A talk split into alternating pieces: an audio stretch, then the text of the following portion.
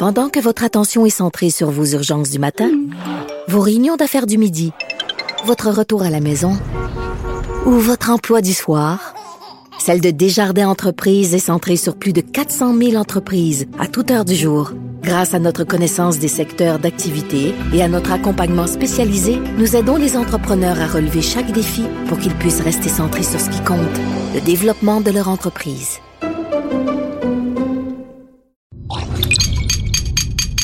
Cube. Salut, c'est Charles Tran avec l'équipe dans 5 minutes. On s'intéresse aux sciences, à l'histoire et à l'actualité. Aujourd'hui, on parle de café. Le café qui serait menacé par l'apparition des robots. Et oui, c'est un très sérieux rapport en plus de RBC Capital Markets, la banque d'investissement de la Royal Bank of Canada, qui l'annonce en 2025 grâce à l'automatisation d'emplois qui exigeait à ses travailleurs d'être alertes en tout temps. La consommation de café diminuera substantiellement.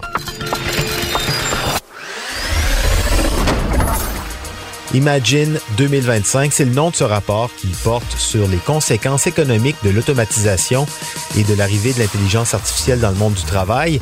Parmi toutes ces hypothèses de prédiction économique, une a attiré l'attention. Voici un extrait de, de ce rapport. L'intelligence artificielle minimisera la quantité de travail fastidieux dans l'industrie où le nombre de métiers comme celui des chauffeurs routiers et en réalité la plupart des emplois qui peuvent nécessiter des boosts de caféine. Par conséquent, ces emplois liés à la caféine, les caffeine-related jobs, évolueront ou disparaîtront, dixit le rapport.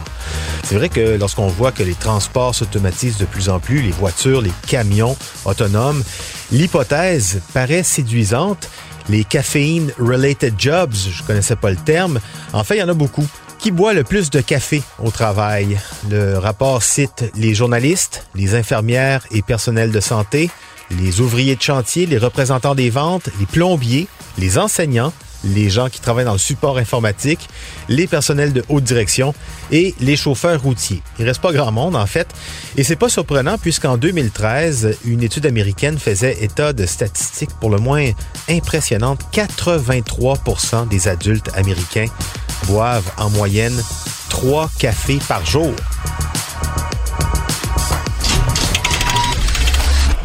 Donc, avec une automatisation de certains de ces emplois qui seraient assurés à l'avenir par des intelligences artificielles ou des robots, on peut penser qu'effectivement les ventes de café pourraient baisser, surtout que les emplois qui restent finalement, ce sont des emplois qui demandent beaucoup de réflexion et qui de plus en plus deviennent stressants, pas besoin de café. Et donc c'est pas anodin de voir aussi que d'autres substances émergent comme le CBD, le cannabidiol, la substance non psychotrope du cannabis qui aurait des effets relaxants qui aiderait à gérer le stress, l'angoisse liée au travail plutôt que d'accentuer avec le café. C'est vrai que des fois, boire du café quand on est vraiment stressé puis qu'on s'endort en même temps, ça, paraît un peu anachronique. On dirait que le café, finalement, ça ça sert pas vraiment ce qu'on ce qu'on cherche pour nous accompagner dans le travail. Cela dit, l'hypothèse sur le café reste peut-être la, la plus anecdotique de ce rapport qui prévoit aussi que l'automatisation du travail aura un impact majeur sur l'emploi, créant autant de nouveaux emplois qu'il en détruira.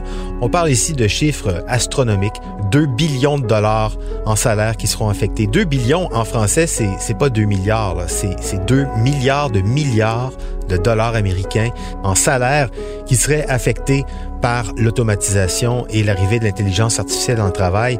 On parle ici de l'horizon 2025. On est vraiment dedans. Et c'est une phase de transition qui s'est amorcée récemment et qui change vraiment le monde du travail. Les plus favorisés, on le dit jamais assez, sont ceux qui poursuivront leurs études, qui développeront leur créativité, leur esprit critique aussi autour de ce monde numérique, consommateurs de café, de CBD ou pas. C'était en cinq minutes.